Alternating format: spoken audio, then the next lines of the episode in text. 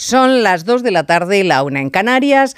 Semana horribilis para el Partido Socialista. Todavía tratando de asimilar los resultados en Galicia y les estalla un caso de corrupción que amenaza con salpicar a varios ministerios y gobiernos autonómicos. Porque todos ellos habrían colaborado en una trama de cobro de comisiones por mascarillas en lo peor de la pandemia.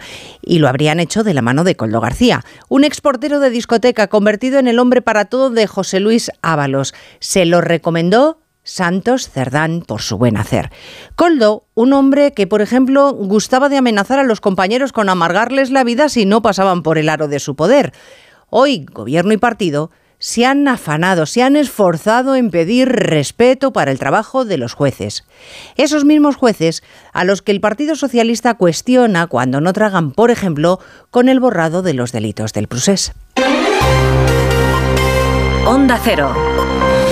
Noticias Mediodía. Elena Gijón.